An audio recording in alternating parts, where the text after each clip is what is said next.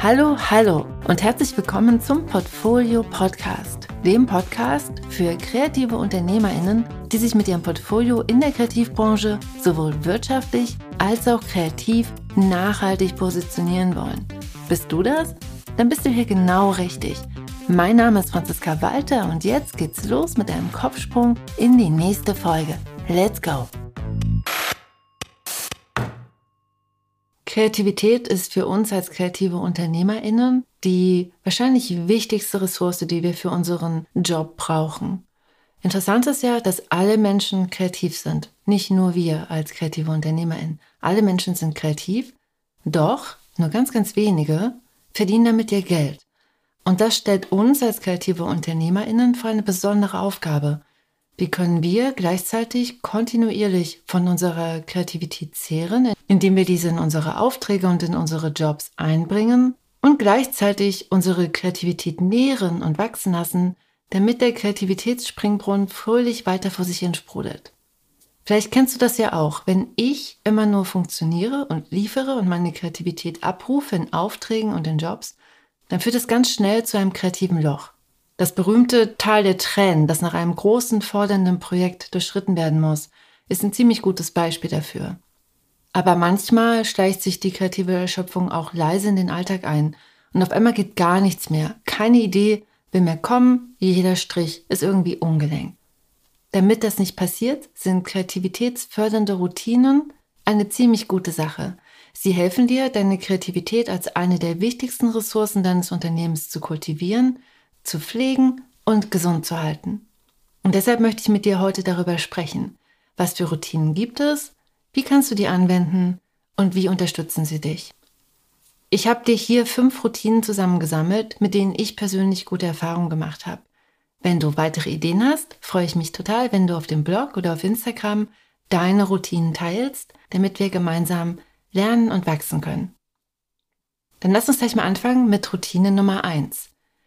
Meine Routine Nummer eins ist eine tägliche Skizzenbuchzeichnung. Bei kreativen UnternehmerInnen passiert es ja schnell, dass wir nur noch beruflich kreativ werden. Doch eigentlich sind wir ja DesignerInnen und IllustratorInnen geworden, weil es unsere Lieblingsbeschäftigung ist, zu zeichnen und zu gestalten. Und dann auf einmal ist alles Beruf. Alles ist nur noch Auftrag, alles ist nur noch Job. Und ein einfaches Mittel dagegen ist ein persönliches Skizzenbuch, das nur dazu da ist, Raum für dich und für deine Kreativität zu schaffen. Zusammen mit meiner Freundin und Kollegin Tine schicken wir uns schon seit April 2020 als Skizzenbuch-Buddies täglich eine ganz schnelle Zeichnung. Zugegebenermaßen ist Tine deutlich besser da drin als ich und schickt deutlich regelmäßiger als ich. Aber die soziale Verbindlichkeit macht es für mich zum Beispiel auch leichter, auch nach einer Pause wieder einzusteigen. Und es ist definitiv gut, diese tägliche Skizzenbuchaufgabe sehr niedrigschwellig anzugehen, zumindest für mich. Für mich reichen fünf Minuten Zeichnen täglich. Und umso niedrigschwelliger das Ganze angelegt ist, umso wahrscheinlicher ist es, dass ich das auch durchhalte. Und zusätzlich darf die Zeichnung auch ganz doll hässlich werden. Deshalb ist dieses Skizzenbuch eher wie ein Tagebuch zu verstehen. Es ist ein ganz sicherer Raum und dieser Raum ist nicht für die Augen von anderen gedacht, außer vielleicht für Tines Augen. Die Tatsache, dass Tina und ich uns die Zeichnung zuschicken, schafft einfach Verbindlichkeit und das macht es leichter durchzuhalten und wirklich jeden Tag auch zu zeichnen. Wenn dich das Thema Skizzenbuch interessiert, dann habe ich noch einen Veranstaltungstipp für heute Abend für dich. Heute Abend findet ein IO Remote statt. Das ist eine Veranstaltung von der Illustratorenorganisation, zu dem immer ein Gast eingeladen wird. Und heute ist das Felix Scheinberger. Er spricht über die Chancen und Bedeutung eines persönlichen Skizzenbuchs und dabei geht es ihm viel weniger um bahnbrechende Meisterzeichnungen in korrekter Darstellung, sondern vielmehr darum, einen persönlichen Raum zu finden und um ein zeichnerisches und visuelles Archiv anzulegen. Das heißt, wenn du Lust darauf hast, dann schau doch mal heute Abend vorbei. Den Link dazu findest du auf dem Gute Mappe Blog oder auf der Facebook-Seite der IO. Und auch Nichtmitglieder sind ganz herzlich willkommen. Das Ganze findet heute Abend von 17 bis 19 Uhr deutsche Zeit auf Zoom statt.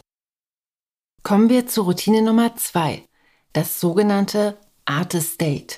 Berühmt geworden ist es durch Julia Cameron und ihr Buch The Artist Way. Ein Artist Date ist ein fester Termin mit dir selbst, zum Beispiel zwei in deinem Kalender eingetragene Stunden pro Woche. Und in diesen zwei Stunden verbringst du Zeit mit, Trommelwirbel, deinem inneren Kind. In diesen zwei Stunden schenkst du deinem inneren Kind Aufmerksamkeit. Bestenfalls ohne LiebespartnerInnen, ohne FreundInnen und ohne Familienmitglieder.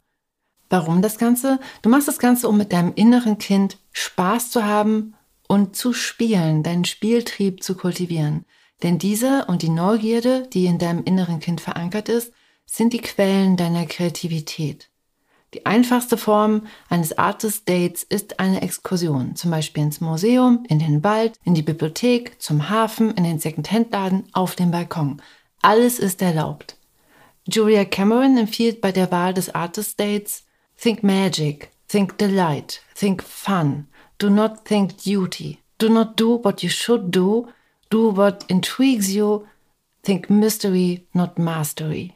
Also auf Deutsch, denke an Magie, an Freude und an Spaß. Denke nicht an Pflicht, tu nicht, was du tun solltest, sondern tu das, was dich fasziniert und denk an Geheimnis, nicht an Meisterhaftigkeit.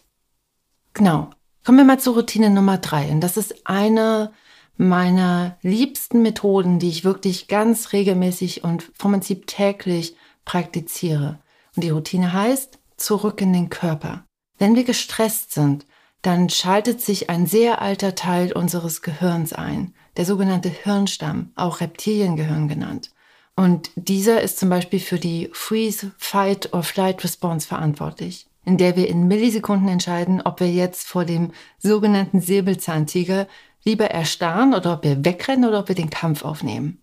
Mit der Aktivierung des Reptiliengehirns wird gleichzeitig auch die Aktivität in der Großhirnrinde heruntergefahren. In einer Stresssituation übernimmt sozusagen das Reptiliengehirn das Steuer. Unsere Fähigkeit, uns kreativ auszudrücken, sitzt allerdings in der Großhirnrinde. Und das bedeutet, dass wir rein physiologisch unter Stress kaum in der Lage sind, kreativ zu sein. Und deshalb unterstützt du deine Kreativität, indem du Stress abbaust und regelmäßig übst, dich zu entspannen. Doch wie macht man das? Einfach mal entspannen funktioniert ja meistens nicht. Eine sehr einfache Methode, wie du bewusst Stress abbauen kannst, sind körperliche Aktivitäten, die dir helfen, deinen Körper wieder bewusst zu spüren. Wie zum Beispiel in die Sauna gehen, schwimmen gehen, mit den Händen in der Erde graben, Knete formen, Gemüse schneiden, heiß duschen oder eins meiner Lieblingsdinge, barfuß auf Gras laufen. Der Trick ist, sich auf die körperlichen und sensorischen Empfindungen zu fokussieren. Das heißt, der Trick ist, sich zu fragen, wie fühlt sich das heiße Wasser auf meiner Haut an? Was für eine Textur hat die Knete? Und kann ich die sozusagen meine Fingerabdrücke in der Knete spüren?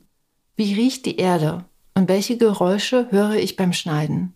Indem du deine Sinne aktivierst, unterstützt das deine Großhirnrinde, wieder vorne am Steuer Platz zu nehmen.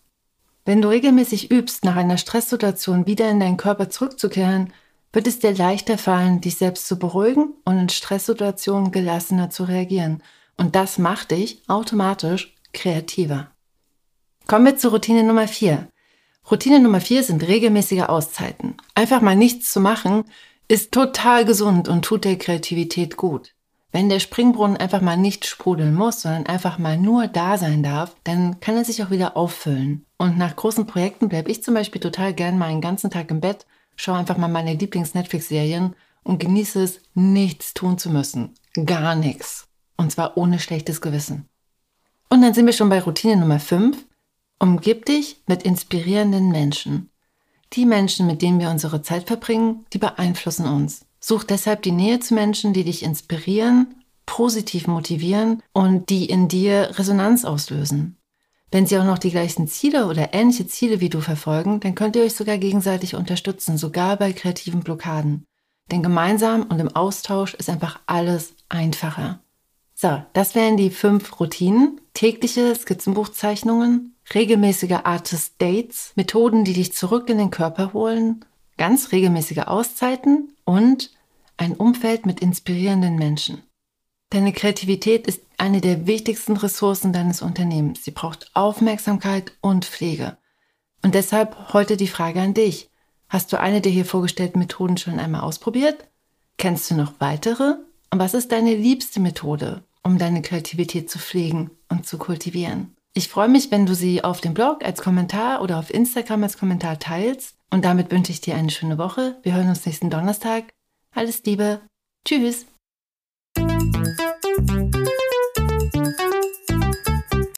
Ach so, PS. Darf ich dich noch um einen Gefallen bitten? Für den Verkauf von Büchern sind gute Bewertungen enorm wichtig. Und vielleicht kennst du ja mein Buch Die gute Mappe, dein Weg zu einem wirksamen Portfolio und kreativer Selbstbestimmung. Wenn du es schon gelesen hast und es dir gefallen hat, hilfst du mir wirklich sehr mit einer Rezension auf Amazon und Co.